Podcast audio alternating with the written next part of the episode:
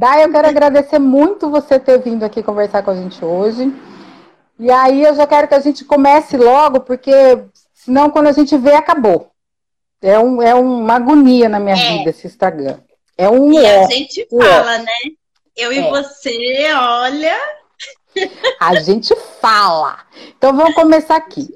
Eu quero que você se apresente e aí já, já engata aí. Falar da sua experiência na universidade, falar dessa da, da ausência do olhar negro que você encontrou na universidade, que você também conte para a gente um pouco do seu mestrado, também um pouco do seu doutorado, como, e como principalmente as mulheres negras que você foi descobrindo aí no caminho, elas foram atravessando a sua vida. Seja muito bem-vinda, meu amor, e fique à vontade. Ah, obrigada, obrigada. Feliz estar aqui Acho massa sempre, a gente já teve juntas, né, em outras oportunidades, assim. Sim. E eu sempre começo pedindo licença, né, para Tereza, que é minha mais velha, para todas as minhas mais velhas, as nossas mais velhas, né, pedindo licença para nossa ancestralidade, porque esse espaço não foi fácil, né? Esse espaço de voz e de fala não foi fácil, então a gente sempre tem que se reportar quem foi abrindo esse caminho com a foice na mão, né? Para a gente chegar até aqui. Então, estou feliz. Tenho muito orgulho também do trabalho que você faz. Eu acho impressionante como você é power e consegue estar assim, super ativa Ai, em tudo. Meu, é incrível, é uma força, uma inspiração, um poder, assim. Então, estou feliz. É, para falar de experiência, é, para falar de mim, né? Eu, eu me chamo Daya, tenho 35 anos, sou atriz, arquitetura, performer, e já tem um tempo, desde 2017, que eu estou me entendendo de novo como pesquisadora dentro da academia, que eu me graduei em 2008, virei a costa para a universidade, saí fora e jurei que nunca mais ia voltar. É... eu saí fugida mesmo da universidade, quase não terminei a minha graduação, quase perdi a graduação. É, eu me formei, a minha graduação é em arte e educação com habilitação em teatro, né? Então é uma é uma licenciatura, é meio licenciatura, meio bacharelado, é um curso que tenta dar conta, né? Dos dois lados, assim. E eu Sim. sentia muita dificuldade com essa questão da licenciatura porque já na graduação eu ficava pensando, gente, mas a escola que esse povo ensina, a, a escola que esse povo fala, não é a escola que eu estudei, não é uma escola que me contempla, não é a escola que eu conheço. É...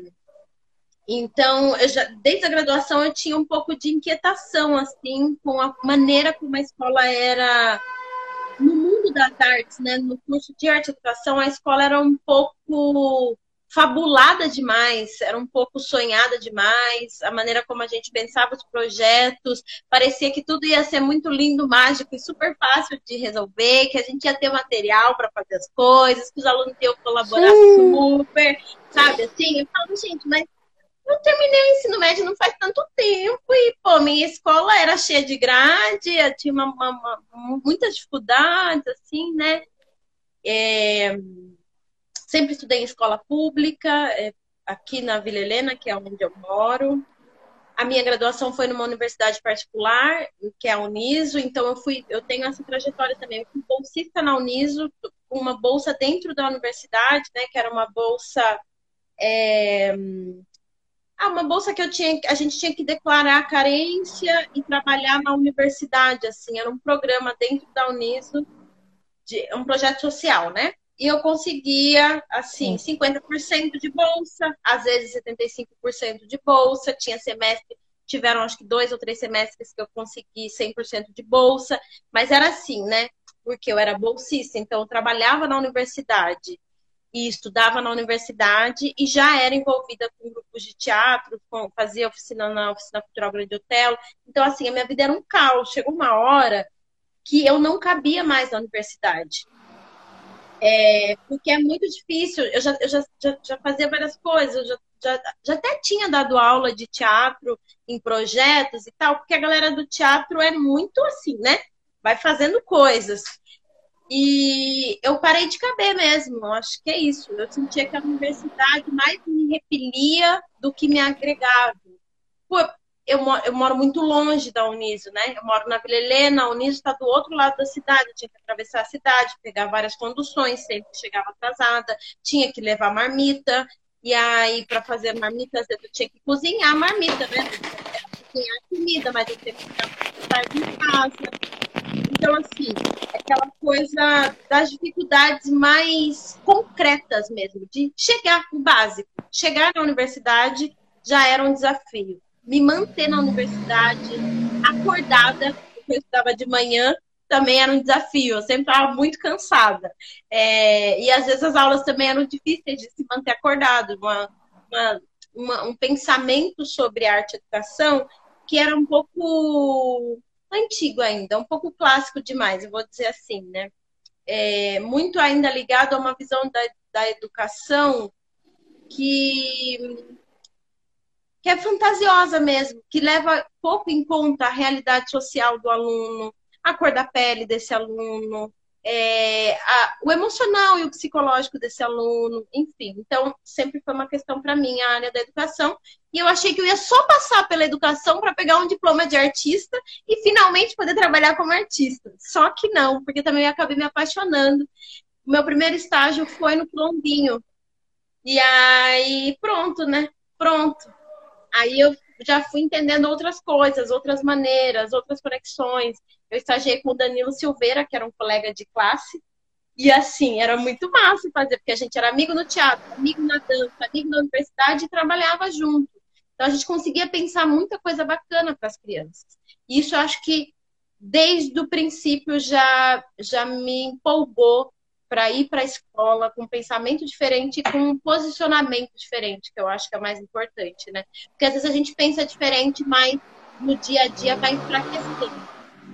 E a minha relação com a universidade, ela sempre foi muito rica, porque eu tinha muitos amigos, eu, eu pude ter acesso ao conhecimento, né? A biblioteca da Uniso até hoje, para mim, é um lugar de muita afetividade, porque tem o NUCAB lá, e, e, e foi através do NUCAB também que eu fui entendendo que é, na minha grade curricular eu nunca tive, eu, nunca tive contato com autores pretos. Eu não tive mesmo. Em três anos e meio, eu, eu finalizei em quase quatro, né? É, a graduação. Não, nada, assim. Nenhum autor preto. Nenhuma autora preta. Nada das nossas questões. Eu tinha uma disciplina de culturas populares é, e artes ciências e tal, mas também que passava pela movimentação da dança, pela quase que pela técnica mesmo, sabe? Mas Sim. ninguém falava da profundidade daquilo, da importância daquilo, da força ancestral que aquele movimento tinha. E aí, quando eu conheci o NUCAB na Uniso, o NUCAB, gente, é o Núcleo de Cultura Afro-Brasileira que fica dentro da Uniso, né? E é, um, é muito importante, porque o NUCAB acaba alimentando vários movimentos negros de Sorocaba e região, né? O Ademir, a Ana Maria e outras pessoas que são envolvidos, eles acabam que atuam em muitas frentes. Então, eu fui entendendo que como que tem um núcleo de cultura afro-brasileira dentro da minha universidade, mas o meu curso não fala nada sobre isso. Eu achava esquisito. E aí, óbvio que eu fui me encantando cada vez mais com tudo que estava fora da, da sala de aula. Então, eu matava aula, por exemplo, para ficar na biblioteca. E aí eu me lembrei que eu também matei aula na, na escola, no ensino médio, no médio, para ficar na biblioteca. Porque eu já era apaixonada por dramaturgia, por poesia, por uma série de coisas que também o meu currículo do ensino médio não contemplava. Então eu tenho essa coisa de estar tá dentro, mas também estar tá fora. Tá dentro, mas transgredindo um pouco dentro, né? inventando uma forma de, de me encaixar. Assim. E eu acho que depois. É, deixa eu... eu te fazer aqui Deixa eu te fazer duas perguntas aqui. A Silviane está perguntando se você acha que a academia, é, ela, na, na, medida que ela não nos inclui nos clássicos, ela nos exclui enquanto, enquanto mulheres negras. É, e a forma de se comunicar institucionalmente, tanto na universidade quanto fora dela, se que ela é racista, se você também concorda com isso.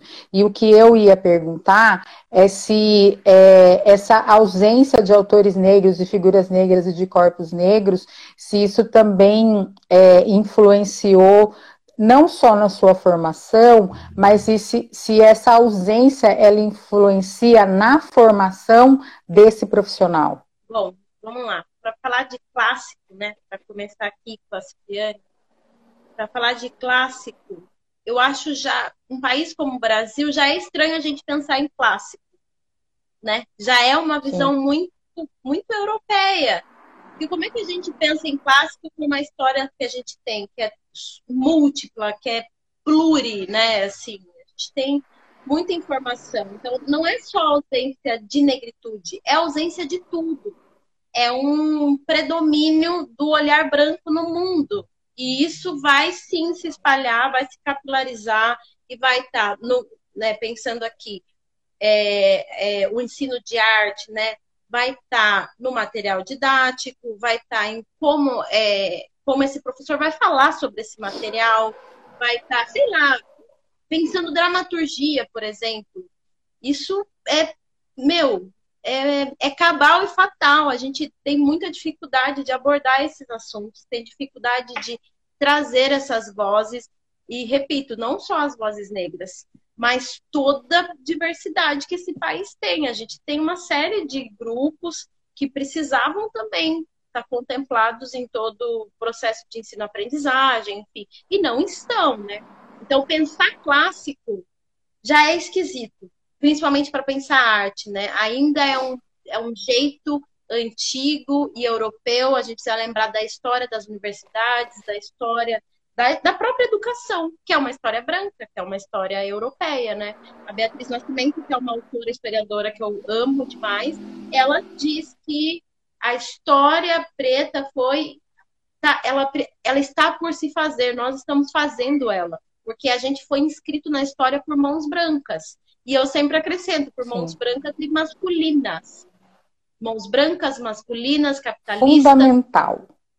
Então, a gente precisa sempre lembrar disso, né? Que toda essa história não vai só esbarrar é, na minha trajetória, por exemplo, como arte educadora preta, como artista preta, né? Isso está posto no sistema educacional brasileiro. É por isso que a gente tem uma luta Sim. gigantesca do movimento negro, né? É, pautando leis, pautando diretrizes para que a gente é, não tenha só o currículo, mas que a gente pense uma reforma profunda, para que a gente trabalhe pensando a mentalidade brasileira que ainda é muito colonial. E a gente tem exemplos disso em todos os lugares. A gente nem, não precisa nem falar sobre isso, né? Não tem mais como a, a gente já passou do tempo de ter que ficar provando que racismo existe, né? A gente já está em outra fase. A gente precisa passar, a gente precisa que a sociedade inteira passe por isso para a gente pautar outras coisas. Que está exaustivo, Exatamente. cansativo e cada vez mais genocida mesmo, né? A gente está vendo. Tudo Sim. isso tem a ver com o nosso governo de hoje, tem a ver com o fato de um país como um continente, né? A gente é continental, está vivendo uma situação catastrófica como essa, né? É, eu acho que é isso. Então, sim, a academia, é, pensando, estou pensando aqui, teatro. Eu, eu queria mandar um beijo para os meus amigos de teatro que, que entraram aqui. É, o Bruno, Quitéria, Joelma, uma galera assim, é, e eles vão concordar comigo, eles podem falar disso aí também. É, Sim, mesmo, claro. Homens, enfim, né? A gente a gente está entendendo muito, isso está tá tudo muito evidente agora, né? Então, quando a academia Sim. pensa Stanislavski, Brecht, Grotowski, Artaud, os grandes nomes do teatro mundial, a gente não está pensando em Dias do Nascimento. A gente não está pensando aqui a nossa ancestralidade preta, indígena. A gente também não está pensando, é, é, falando um pouco né, que é esse país hoje a partir do mito da democracia racial. A gente não está trabalhando para desfazer esse mito de que o Brasil está tudo harmônico e ok. Né? Quando a gente só traz gente branca, só traz pessoas brancas e europeias que escreveram há 100 anos atrás, há 150 anos atrás, há 200 anos atrás, a gente está preso em um lugar, a gente precisa se desamarrar desse lugar e olhar para a nossa própria realidade, né? Então, eu acho que é, é, é um pouco disso para falar de clássico, não só na arte, mas também, sei lá, eu estou no doutorado agora e passei por uma situação constrangedora no mestrado, cruzei com um professor X na universidade, ele perguntou da minha pesquisa, do referencial teórico, e eu falei para ele qual era o meu referencial teórico, que era inteiro um quadro teórico pensado por mulheres pretas. Angela Davis, Bell Hooks, Beatriz Nascimento, Lélia Gonzalez, fazendo um cruzamento com as poesias da Conceição Evaristo, né? Várias, as mais novas também, de Jamila Ribeiro e tantas outras pesquisadoras mais jovens, né? E aí o professor me respondeu que a minha dissertação, infelizmente, não tinha espinha dorsal. Nossa, Dai, é bacana, você pesquisa tanta coisa legal, mas, né, tá faltando uma espinha dorsal no seu trabalho. Quando um professor, em pleno, sei lá, isso foi em 2000, de 2018 para 2019, quando eu estava me preparando para defender a minha dissertação. Quando um professor fala isso, ele está querendo dizer que eu não tenho, eu não tenho segundo Marx eu não tenho os grandes, os grandes pensadores é, ou da educação ou da sociologia, porque o meu trabalho acaba que é muito interdisciplinar, né? Eu tenho um pouco de pensamento filosófico, um pouco de pensamento sociológico, um pouco Sim. de pensamento materialista mesmo, concreto, histórico, pensando a história desse país, enfim, né? Quando ele me diz que eu não tenho, que o meu projeto, ele, ele fala na minha cara que o meu projeto não se sustenta em pé. Eu não tenho coluna, não tenho espinha dorsal como pesquisadora. Ele está querendo dizer que eu não tenho nenhum homem branco para me embasar teoricamente. E aí eu falei, obrigada. Se é isso, a minha pesquisa vai ser invertebrada mesmo. É, é isso. Né? Vou me arrastar academicamente até que essas referências se tornem, se tornem espinhas dorsais, né? Porque é Lógico. a minha espinha dorsal, né? Isso é uma negação, isso é, é uma negação da minha existência. Isso fere a minha existência como pessoa preta, dizer que as autoras pretas não são suficientemente teóricas. É como se a gente fosse sempre exótica, né? Sempre né, é. a cerejinha do bolo, como se a gente Sim. não tivesse capacidade de discutir, de argumentar, de produzir conhecimento. O que, o que hoje em dia já, já virou uma, já é uma, já é uma narrativa ultrapassada, né? E sempre que eu, que, eu, que eu escuto alguém falar esse tipo de coisa, eu, eu me pergunto que, que mundo que você vive, né? Será? Porque é, eu, eu, eu entendo essa, essa visão eurocentrada do mundo, porque foi isso que, que, que ensinaram para gente. Né? Mas eu também entendo que a, a gente não vai destruir esse conhecimento porque ele chegou até aqui. Né? Então, eu acho que ao invés da gente é, destruir um conhecimento e negar um outro conhecimento, eu acho que a gente pode olhar para tudo isso e eles podem se complementar, eles podem, eles podem andar junto e eles podem contribuir um conhecimento com o outro. Porque se a gente for pensar, se a gente pensar né, que a África é o berço da humanidade, todo esse povo aí que está sendo chamado de espinha dorsal, ele teve que olhar para algum lugar. Né? Então, se ele teve que olhar para algum lugar, ele precisou necessariamente olhar para a África, né? Então, por que que hoje em dia a gente não tem esse tipo de, de, esse tipo de pensamento, né? Essa, essa visão menos egóica de si mesmo, né? Eu acho um negócio muito, eu acho muito complicado quando a gente entra na universidade e a gente se depara com esse tipo de pensamento. É muito, é muito.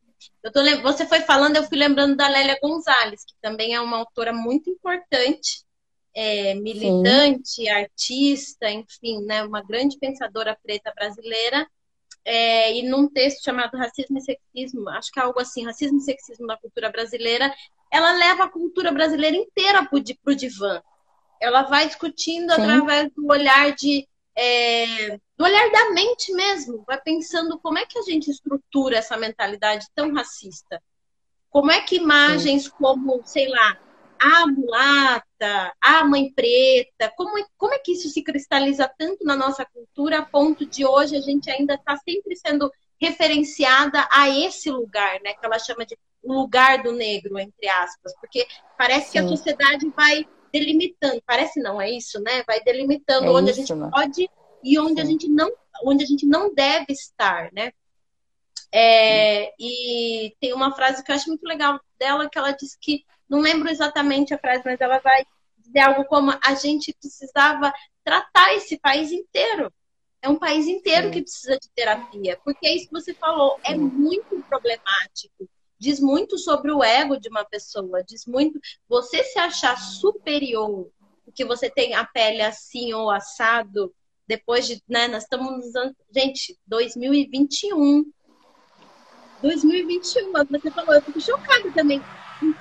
E aí tem isso, né? Eu, eu que transito pela arte, pela educação, pela academia, às vezes eu percebo o quanto para mim, para você, para gente que está rodando muito, essas discussões elas estão adiantadas. A gente se cansa de ouvir certas bobagens. Eu falo, gente, ainda estão pensando assim.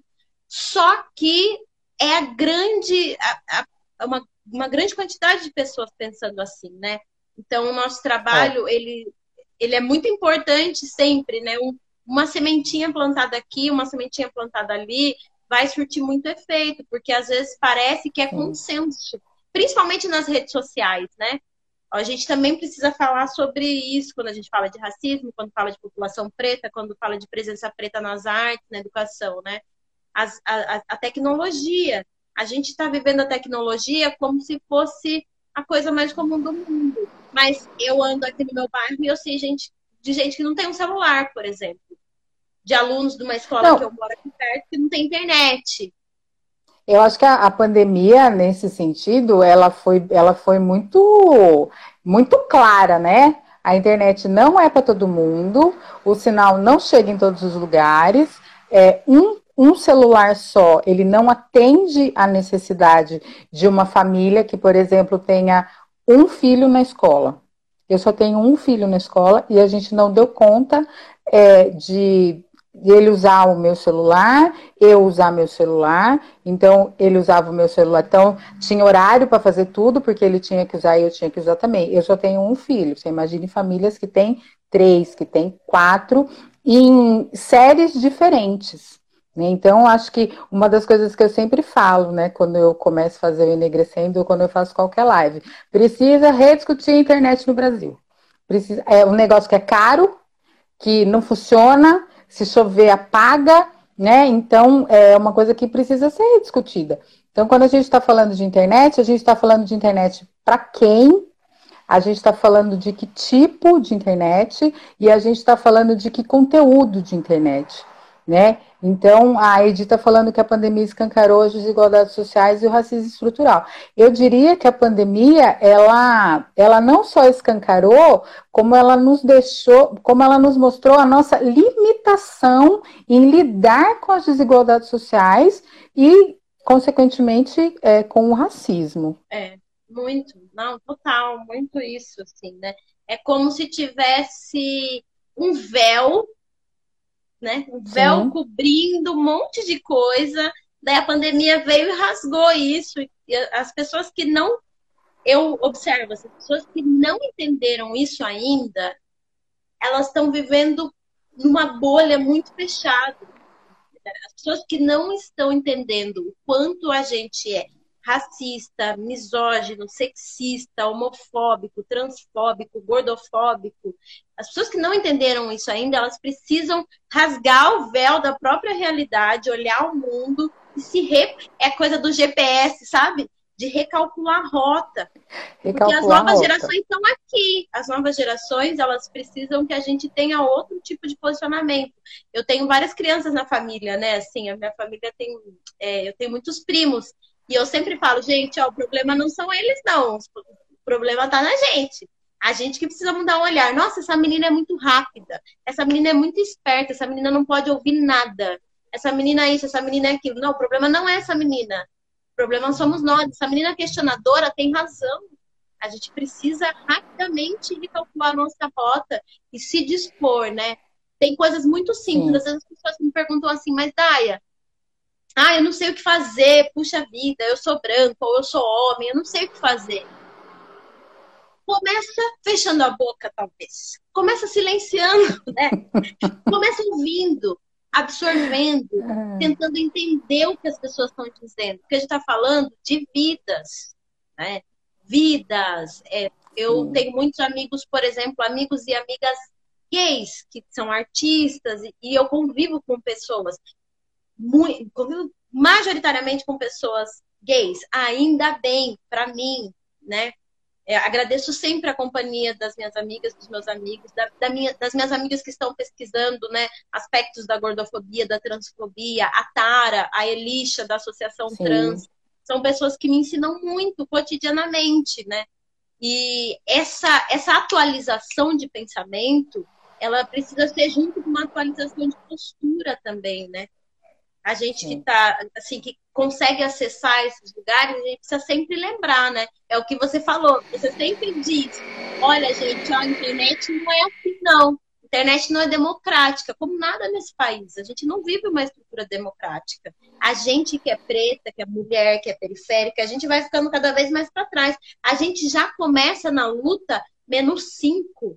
Se é gay, menos 10. Se tá mais. Eu tô aqui na, na Vila Helena, perto do aeroporto mas sei lá, o pessoal que está mais perto do Itapimirim, da Caixa Preta, Habiteto, né, outro extremo lá do Itavuvu, já menos 10, menos 12, menos 15, né? A dificuldade de acessar os lugares, tem que ter grana, né? O transporte é caro, enfim, né? Acho que essas coisas parece que que tá ok, parece que não precisa mais falar, mas precisa falar o tempo todo tempo todo precisa lembrar, lembrar, lembrar e criar posições, né? Criar espaço Sim. de escuta, de diálogo, criar aberturas, né? Para esses assuntos. Sim. É, você falou, né, da Tara e de diversas outras pessoas do seu convívio. Eu queria que você falasse também um pouquinho dos coletivos que você, em que você atua, né? O coletivo Mulheres e Luta, o coletivo cênico Mulheres de Utopia, as redes feministas e o quanto é, essa essa convivência, né, nesses diversos coletivos com essas diversas mulheres, é o quanto isso qual é o significado disso na sua vida? O quanto isso impulsiona você e o quanto isso também muda o seu olhar? É, a Silviane está pedindo aqui para você falar da, da onde você. Daia, fala e registra o estado que mora e a cidade. Tá. Eu sou de Sorocaba, interior de São Paulo. A gente está uma hora, uma hora e meia, né? Dependendo do trânsito de São Paulo. E dentro de Sorocaba eu tô na Zona Norte, que é uma região enorme, assim, né? Eu acho que é a maior região da cidade, se eu não estou enganada. Que é o... E eu moro na periferia da Zona Norte, na Vila Helena. Eu sou nascida e criada aqui, eu já mudei algumas vezes, mas eu de tempos em tempos volto para cá. Já morei em outros lugares, mas eu volto para cá. É... E tem a ver com isso também, acho que meu trânsito, com essa presença de coletividade na minha vida. É, como pessoa das artes, né? Gente de teatro, tem muita gente de teatro aqui, repito. Gente de teatro não sabe fazer nada sozinho. É muito louco isso. Sim. O processo de escrita, para mim, acadêmica, foi super difícil. O processo do mestrado tinha dia que eu falava: Meu Deus, cadê as minhas amigas? Eu quero as minhas amigas! Meus amigos! Porque a gente está acostumado a criar junto. Né? Um processo criativo no teatro ele é muito diferente de um processo criativo acadêmico.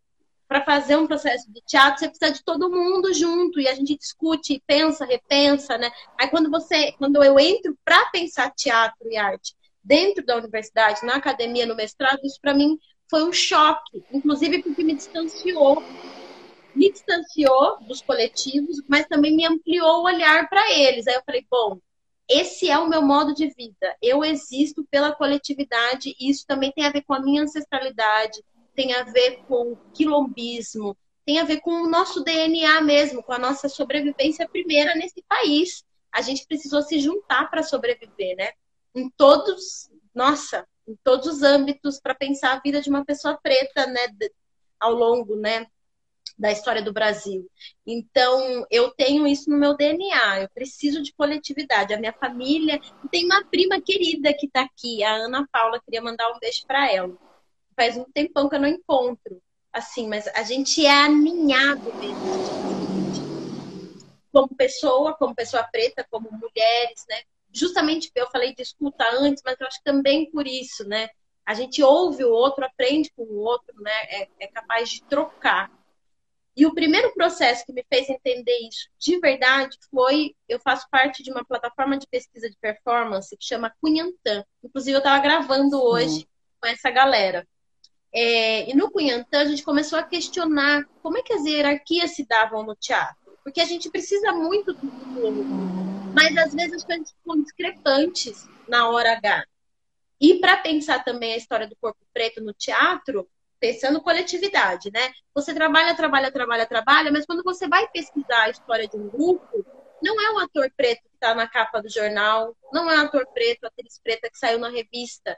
Esses nomes, os nomes das pessoas pretas nas artes, eles vão desaparecendo. Porque os diretores são majoritariamente brancos, é, majoritariamente homens, né?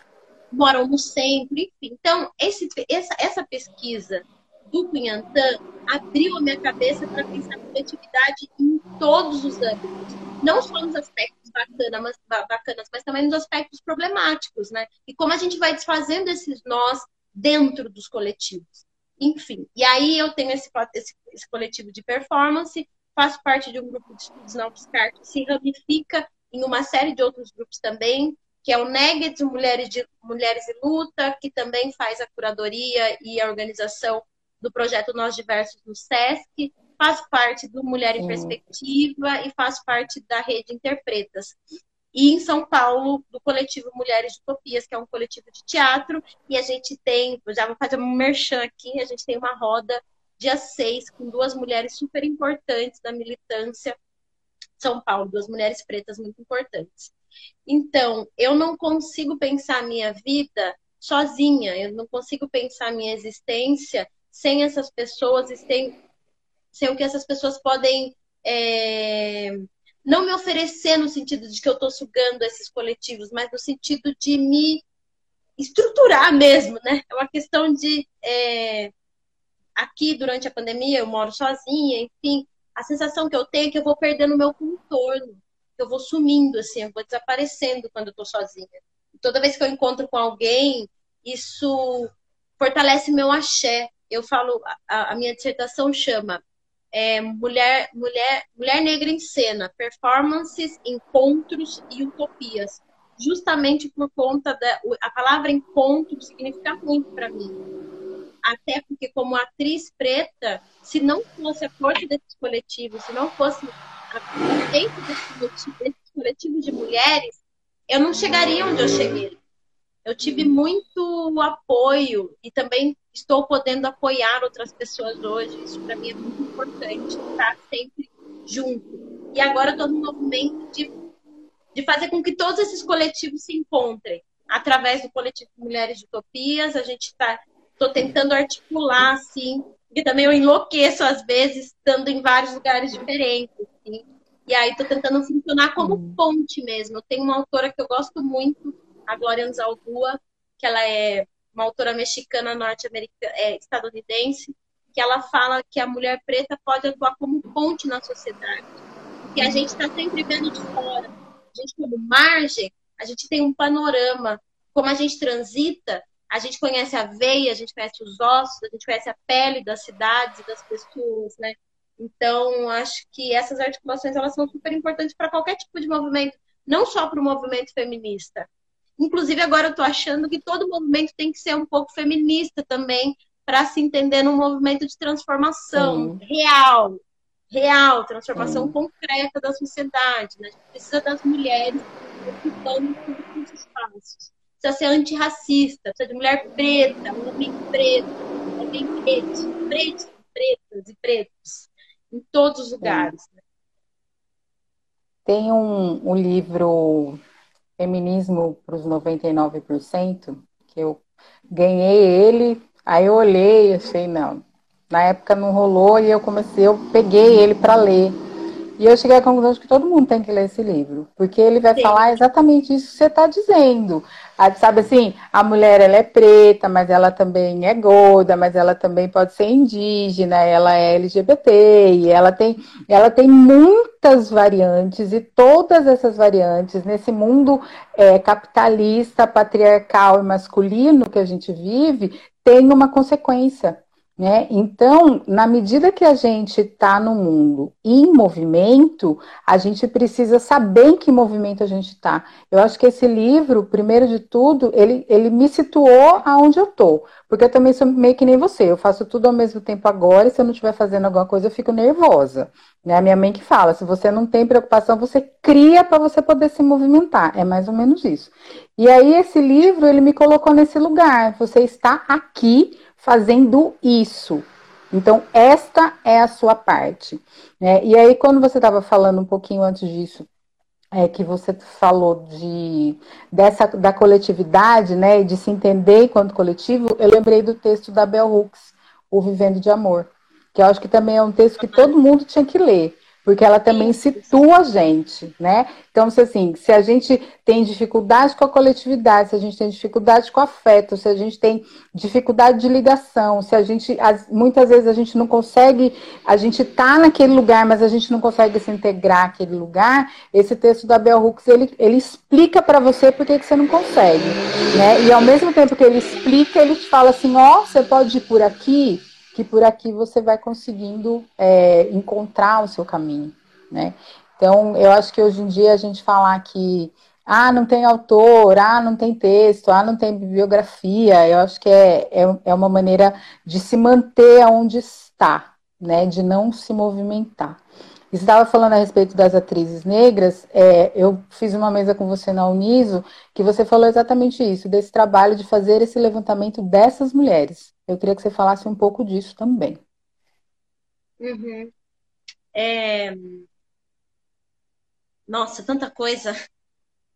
Ai, Tereza do céu, muita coisa. Você tem é... cinco minutos. Tá. Acho que assim, eu eu partindo muito de uma perspectiva parti muito na dissertação e agora no doutorado também. Na dissertação, estava pensando a trajetória mesmo de vida dessas pessoas pretas na arte e do como elas somem, desaparecem, e aí chega um momento que eu, por exemplo, vou perguntar para os diretores mais velhos da minha cidade, eles não sabem dizer, né, assim, ah, eu falo uma pessoa, daí eu vou conversar com essa pessoa, essa pessoa não se identifica como negra, como mulher negra. Tem isso ainda, é super complicado. É, você tem que contar para ela que ela é negra. Então, daí é um processo, né? Um processo difícil, assim. É, tem uma palavra importante que é memória. É, para tudo que diz respeito à, à cultura preta, à arte preta, à existência preta, à ocupação preta, à representatividade preta, memória é muito importante para a gente. Então, quando eu, como atriz, olho para minha trajetória e vejo que eu não tive diretora preta, eu não fui dirigida por uma mulher preta, eu já penso, poxa, então talvez todas as pessoas que trabalharam comigo não me entenderam profundamente. E talvez eu não tenha me aberto profundamente para o processo de teatro que eu vivi, porque eu estou sempre no meio de pessoas brancas, como atriz. E aí a gente fundou um coletivo, a gente conseguiu tem esse movimento acontecendo muito, é comum, né? Uma mulher preta não cabe nos lugares, ela começa a falar, viu, vou chamar as minhas manas, mano. Vou trabalhar junto e tentar se fortalecer. Isso é a honra, né? Isso é existir junto, né? É, ser porque a outra também está sendo. A gente se alegra com a vitória da outra, a gente, a gente celebra a vitória da outra, né? A gente não tem mais essa noção de inimiga, né? Não é isso. Então, pensar memória é pensar em escrita na história.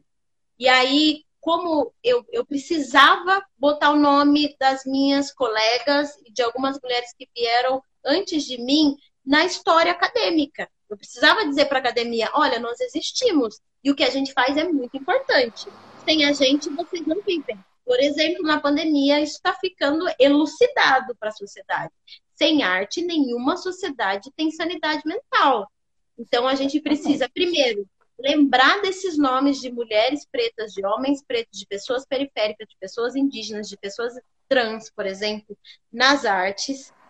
Precisa valorizar esses trabalhos e precisa fazer com que essas pessoas permaneçam trabalhando.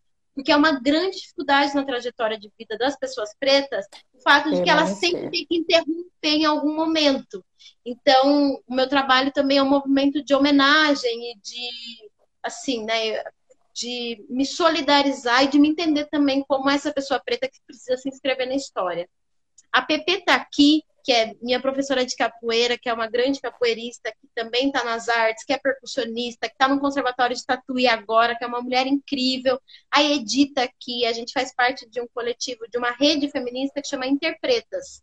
E a Pepe, hum. é, ontem eu fiz aula de capoeira, por exemplo, e eu estava mal Aliás, que brasileira, né? Que pessoa preta, não, que pessoa preta brasileira tá bem. Não tem, né? não tem. e aí tava muito mal. E aí a Pepe começa a tocar o tambor e algo em mim se movimenta. Eu começo a fazer esses movimentos e algo em mim internamente é, cura. E ela terminou a aula e falou justamente isso: ó, capoeira é cura, gente. A gente precisa estar junto, precisa fazer capoeira. Porque capoeira é uma das nossas estratégias de resistência é uma das nossas ferramentas de coletividade, de memória, de ancestralidade. Através da capoeira, muitos nomes continuaram. Através da os cantos da capoeira presentificam pessoas, lugares, movimentos, corpos, enfim, né?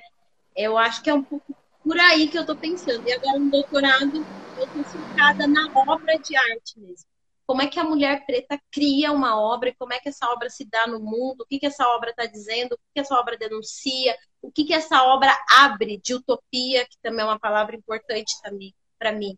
O que, que, que a mulher preta sonha? Né? Que mundo é esse que a gente está sonhando e realizando? Isso aqui é um sonho, isso aqui é uma utopia, isso que a gente está vivendo agora, né? Duas mulheres pretas falando com muitas mulheres pretas que passaram por aqui também, é, ocupando esse espaço, né? Isso é fazer um, um aquilombamento digital, mas é um aquilombamento. Sim. Isso é colocar a memória dessas mulheres no mundo. O que, que você tem e o que é que você tem achado nessa, nesse seu momento de, de doutoranda é, nessa arte e nesses corpos, né? O que é que você encontra nisso? O que você extrai disso e o que que você acha que fica disso? Nossa, coisa que tá me salvando, assim, ó. Beleza. Beleza. Riqueza. É... Riqueza no sentido mais complexo da palavra riqueza mesmo, né? A profundidade da riqueza, da vida, né? Da luta pela vida, da busca pela vida, pela concretização do sonho, trazendo muita poesia, assim. Eu tenho visto muitos trabalhos de mulheres online, né? Porque eu não tenho como fazer a minha pesquisa nos lugares, né? Eu ia fazer um georreferenciamento de mulheres pretas no estado de São Paulo, artistas. Então, na, na cidade de São Paulo. Então, eu estou fazendo isso virtualmente, né? E, meu, eu choro, eu me emociono, eu dou risada. Algumas delas estão aqui, né? A Edilane está aqui, por exemplo, uma grande cantora. Essa mulher abre a boca e, meu, ela me traz a beleza do que ela é, do que ela está compartilhando. A Pepe, que eu já falei aqui, que é capoeirista. A Clarice, que é atriz, que tem uma história incrível, que é brilhante, que é uma pessoa sensacional. Então, assim, eu acho que essas mulheres artistas e os coletivos de mulheres artistas, elas me trazem força, vitalidade, ancestralidade, né? E muito conhecimento mesmo. Arte é conhecimento, arte é poder, arte conta história, né? arte faz as pessoas se conhecerem. É, o que você disse do texto da, da Bell Hooks, para mim esse texto é muito isso. Se você não sabe por que tem alguma coisa errada dentro de você, leia Bell Hooks, leia de Amor, porque você tem razão. É um texto que me conta, me conta como é que a minha, a minha carne está machucada. A minha avó, da minha bisavó foi machucada, foi dilacerada. Não tem como a minha carne estar tá aqui agora e eu me achar incrível, só incrível. Eu preciso olhar para ela. Eu estou curando as feridas das minhas avós, ocupando esse lugar, é pela memória delas também. Então, ah, é muito forte, né? Assim, falar de, de arte, de, de mulher preta é muito forte, né? É, é vida, é vida, é cura. Amor, você tem cinco minutos para fazer as suas considerações, porque são dez para as nove. Eu quero dizer que é, fazer é, esses encontros com você, como você disse uma palavra que para mim foi perfeita, assim, você sempre me salva. Em, em, muitos, em muitos aspectos, assim, sabe? Por conta da, da sua inteligência, da sua sagacidade, da, da sua perspicácia, né? Então, assim, faz, conversar com você, para mim, é sempre um aprendizado, assim, sempre, sempre, e eu vou agradecer sempre.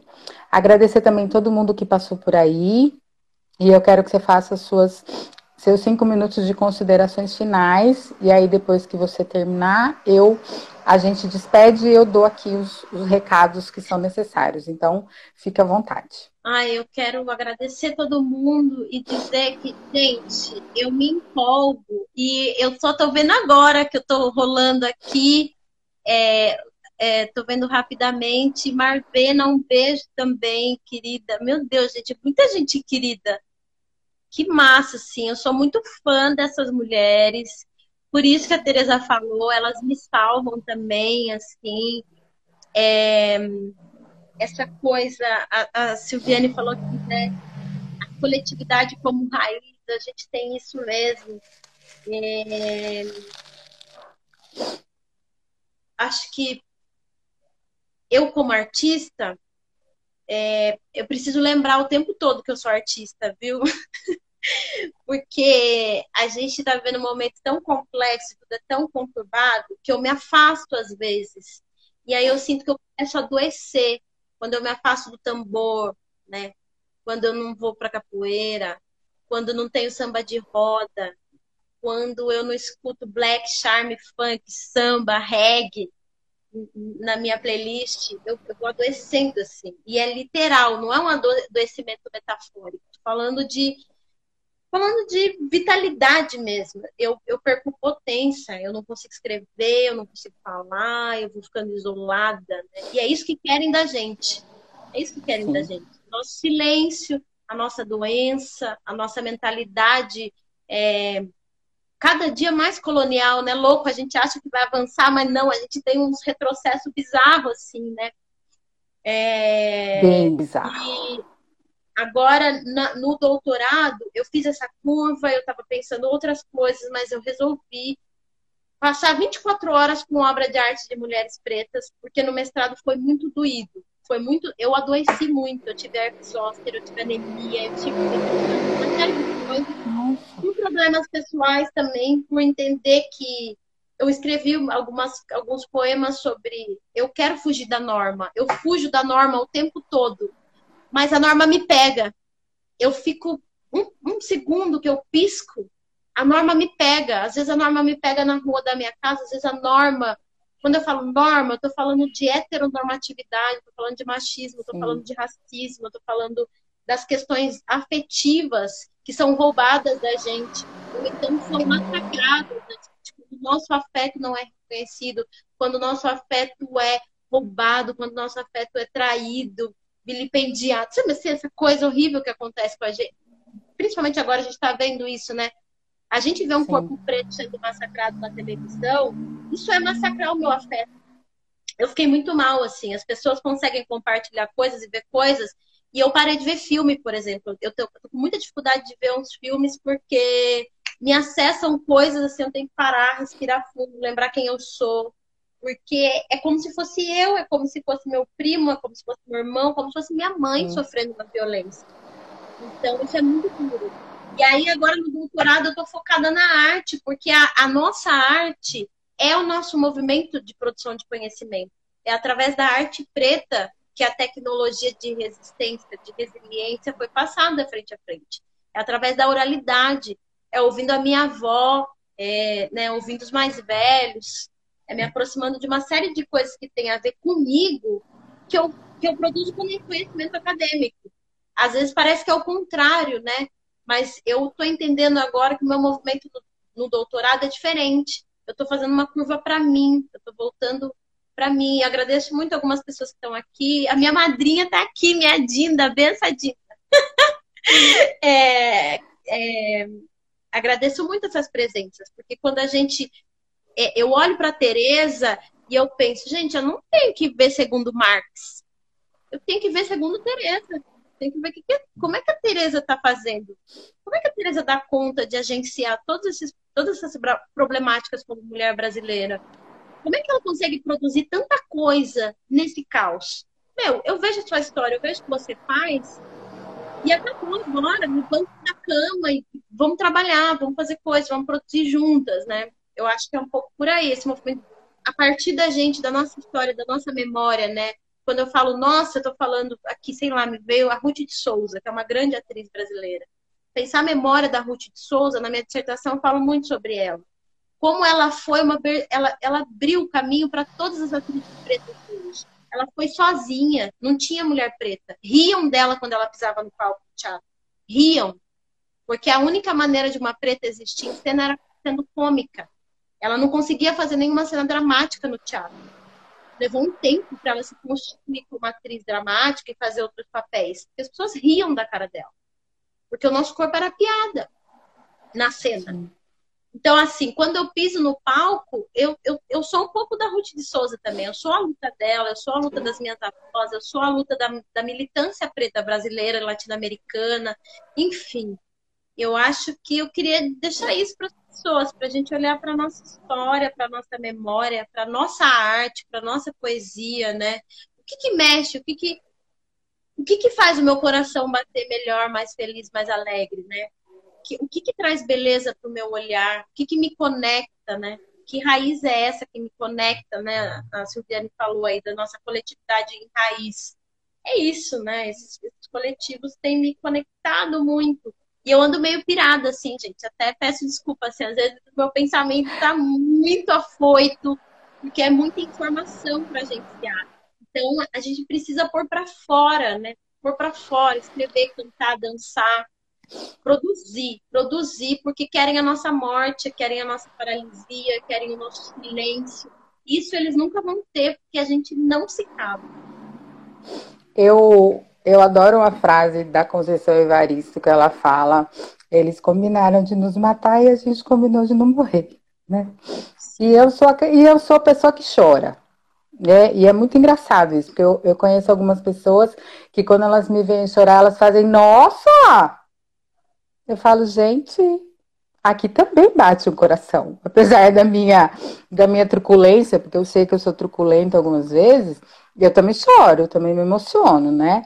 E, e eu confesso a você que o enegrecendo, especificamente para mim, é um exercício de afeto, porque é onde eu me emociono, é onde eu é onde eu encontro as pessoas e é onde eu sinto que eu não estou sozinha fora da curva. Eu acho que isso emagrecendo para mim é o mais importante. Eu não tô sozinha fora da curva. Então, assim, se eu não tô sozinha fora da curva, é sinal de que essa curva ela tem um outro caminho, ela tem um outro olhar, e é a partir desse lugar que a gente vai ser instrumento de transformação.